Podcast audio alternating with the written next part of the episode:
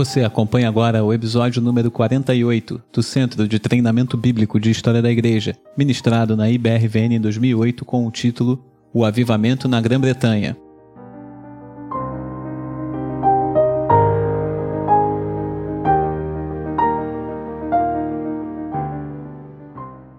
Avivamento evangélico na Grã-Bretanha.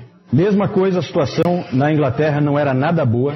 Impressionante como a igreja declina rápido, impressionante como ela pode declinar muito rapidamente, porque na virada do século XVII para o século XVIII, os puritanos estão logo ali.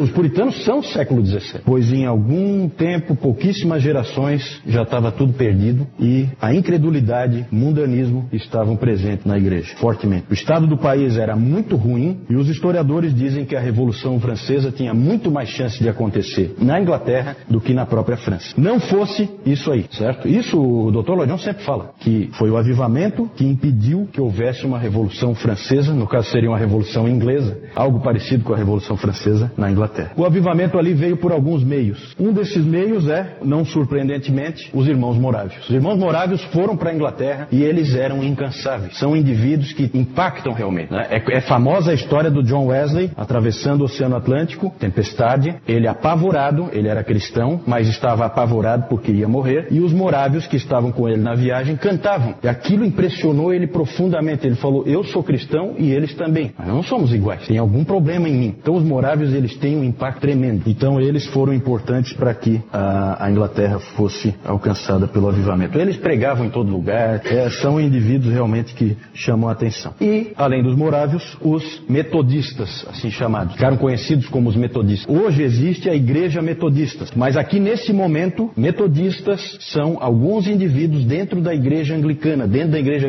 da Inglaterra, que são chamados pelos outros de metodistas. E os principais são John, John Wesley, John e Charles Wesley, irmãos, e George Whitfield. George Whitfield nós vamos falar um pouquinho mais para frente porque ele é importante tanto na Grã-Bretanha como nos Estados Unidos. Nós vamos falar dele quando a gente falar dos Estados Unidos, porque talvez lá ele tenha tido mais impacto até do que na própria Grã-Bretanha. Vamos falar um pouquinho dos Wesley. John Wesley era filho de um pastor da igreja anglicana. Samuel e Susana Wesley tinham uma quantidade absurda de filhos, 19, 19 filhos. John é o 15 quinto e Charles é o 18 oitavo. A família deles era uma família cristã, decente, correta. A Susana Wesley é considerada um exemplo de cuidado com a família, mas não tinha ensinado muito aos meninos sobre a graça de Deus. Meninos aprenderam a se conformar aos princípios da lei de Deus a serem corretos diante do Senhor, mas não tinham entendido a graça. Esse é o grande ponto do John Wesley. Ele não conhecia a graça de Deus. Em Oxford, eles foram estudar em Oxford e tanto o John como o Charles e lá em Oxford eles fundaram o chamado Clube Santo. O Clube Santo era um grupo de estudantes que se reuniam para se estimularem a santidade, para que eles se esforçassem, um cobrava do outro e tal, e se ajudavam para que eles pudessem viver uma vida de santidade. Lá eles liam livros como A Imitação de Cristo, que eu falei aqui, A Imitação de Cristo, do Thomas A. Kempis, e também eles liam muito o livro do William Law, um sério chamado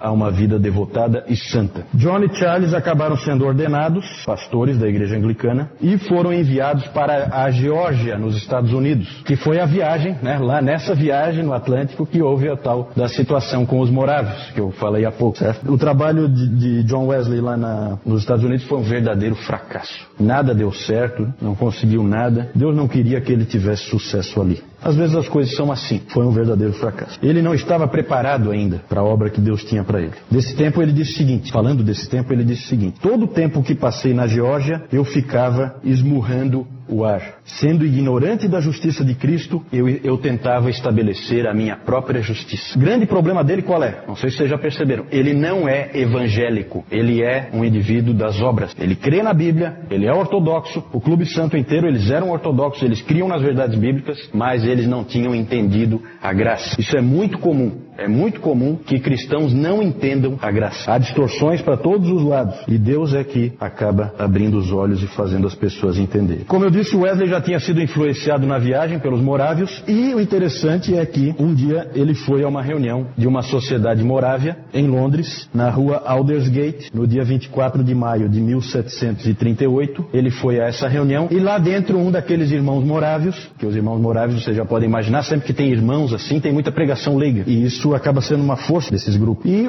quando ele entrou, o que estava acontecendo? Um irmão estava lendo Lutero. Olha como é que são as coisas. Ele estava lendo Lutero, comentário de Lutero, a epístola aos Gálatas, né, que, que Lutero tanto amava. E ouvindo aquela leitura do texto de Lutero, do comentário de Lutero, John Wesley foi então, ele já era cristão, mas ele foi convertido. Tem essas coisas assim. É, eles acabam dizendo que ele nasceu numa família cristã, sempre foi cristão. Vocês viram que ele estava no Clube Santo, é um indivíduo extremamente dedicado, mas não tinha entendido a graça. E agora ali ele entendeu ouvindo Lutero, em pleno século XVIII. E aí ele diz assim: Eu percebi que agora eu confiava em Cristo, somente em Cristo, para a minha salvação. E uma certeza me foi dada de que ele removeu meus pecados, até mesmo os meus, e me salvou da lei do pecado e da morte. Com a conversão, John Wesley se tornou um evangelista vibrante. Um verdadeiro fogo incendiou esse homem. Ele passou aí para todo lugar pregando o evangelho. Tradicionalmente na igreja anglicana você tem ali a sua paróquia, você não pode sair, porque ali no outro lugar já tem a paróquia do outro. Mas ele não respeitava limites. Ele ia em todo lugar pregando o evangelho, muitas vezes, inúmeras vezes, ao ar livre. Esses dois caras, John Wesley e George Whitfield, vocês sempre vão ver retratados pregando ao ar livre, porque eles são os grandes pregadores ao ar livre. O George Whitfield foi quem começou começou e o John Wesley fazia a mesma coisa. Muitas vezes eles não, não, eles por eles serem metodistas, os anglicanos não permitiam que pregasse na igreja. Então eles pegavam lá um caixote, alguma coisa, colocavam, subiam no caixote e pregavam para o povo que vinha ouvir. Mas ninguém segurava, não tinha como segurar. A teologia de John Wesley não era grande coisa, tá? O Dr. Lloyd Jones nesse livro aqui, ó, depois de fazer esse curso, vocês vão estar bastante bem preparados para lerem esse livro aqui, ó. É um livro que não é muito trivial, mas que é extremamente edificante. Puritanos, suas origens e seus sucessores. São as palestras do Dr. Lloyd Jones que ele fazia anualmente na Conferência Puritana e na Conferência Westminster depois. E quando ele fala de John Wesley, Lloyd Jones, ele diz que John Wesley era um indivíduo um pouco confuso, um dos mais confusos da história da igreja, né, em termos doutrinários. Ele, não, ele era um pouco atrapalhado. Com certeza, uma das influências muito fortes nele era da família dele. A família atrapalhava um pouco para que ele pensasse corretamente. Toda a bagagem que ele tinha recebido da família tinha atrapalhado um pouco. Por quê? Porque ele ficou aferrado naquele arminianismo que ele tinha recebido da família, não vendo que o que ele tinha descoberto sobre a graça não casa com arminianismo. Arminianismo é obras. Né? Então não fecha. Ele então é confuso. O Spurgeon foi um pouquinho mais cruel com ele e disse o seguinte: passe para as suas cinzas, mas morte aos seus erros. Porque os grandes erros de John Wesley são os seguintes: o arminianismo, é o primeiro. E o segundo, a doutrina esquisitíssima, nunca deu para ninguém até hoje acho que entendeu essa doutrina. A doutrina da plena santificação. Era uma doutrina que ele tinha baseado lá em 1 João, naquele texto de 1 João 3:6 que, que diz lá em 1 João 3,6? Ele pegava esse texto, 1 João 3,6, todo aquele que permanece nele não vive pecando. Todo aquele que vive pecando não o viu nem o conheceu. Ele pegou esse texto e isolou o texto, isolou. Todos, todo mundo fala, é o próprio Lloyd Jones ele diz, né? O, o, John Wesley escolheu um texto e ignorou todos os outros. Essa é a maneira errada de você ver a doutrina bíblica. Você nunca isola um texto. Você pega o ensino bíblico, não o ensino de um versículo. Você pega o ensino da Bíblia. É assim que a gente trabalha. É assim que é a maneira certa de você entender a palavra de Deus. Então ali ele realmente exagerou. A doutrina da plena santificação é mais ou menos a ideia de que num determinado momento você pode ser totalmente santificado e você não peca mais. Isso pode acontecer com você, isso que ele dizia. Só que aí é interessante, porque daí, quando pediam para ele explicar melhor isso aí, aí ele começava a dizer, não, que você continua tendo tropeços, erros, falhas.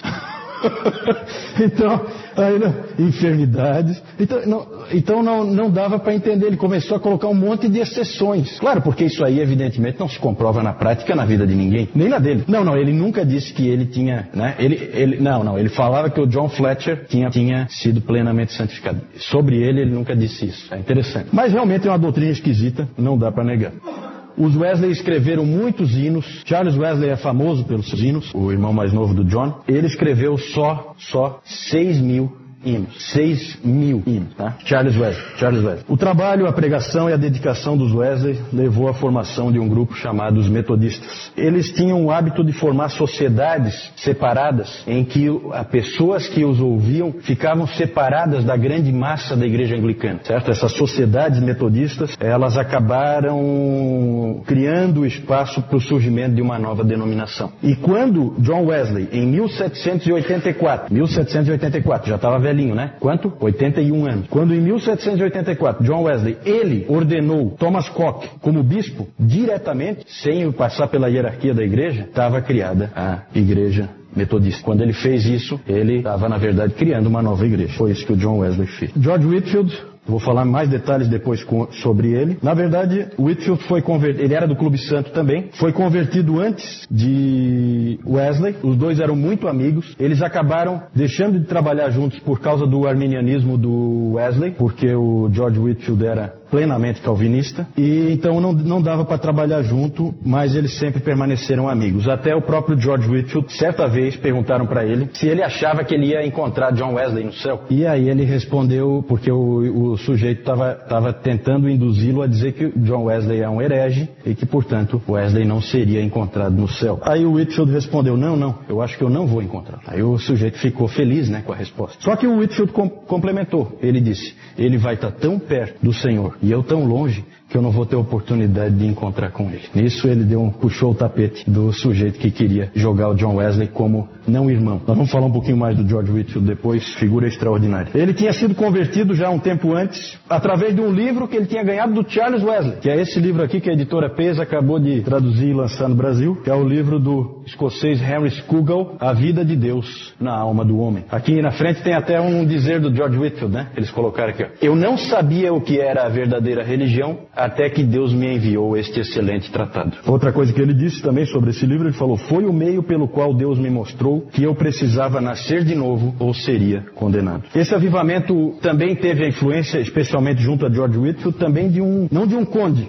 Lá no o Zinzendorf era o conde que estava ligado lá ao pietismo. Aqui não é um conde, é uma condessa. Condessa. É Selina Hastings, a condessa de Huntington. Huntingdon. Ela foi uma pessoa muito importante porque ela sustentou muitos desses ministros metodistas com os recursos que ela tinha. Ela conseguiu levar essa obra para frente, apoiou eles muito. Foi uma pessoa importante nesse processo todo. Nós não temos tempo de falar aqui, porque nós estamos falando do avivamento evangélico na Grã-Bretanha, e seria muito interessante se a gente pudesse falar dos grandes pregadores do país de Gales. O Dr. Lloyd Jones gostava tanto, ele que era galês, como Howell Harris, como Daniel Rowland e William Williams, o compositor de hinos. É, não temos tempo para falar deles, tem histórias fantásticas desses homens, grande obra de Deus também no país de Gales, através desses homens aí. Então Deus estava fazendo uma obra muito grande nesse período século XVIII. Aí então só mostrar para vocês o Clube Santo aqui reunido, esse que está em pé, o John Wesley.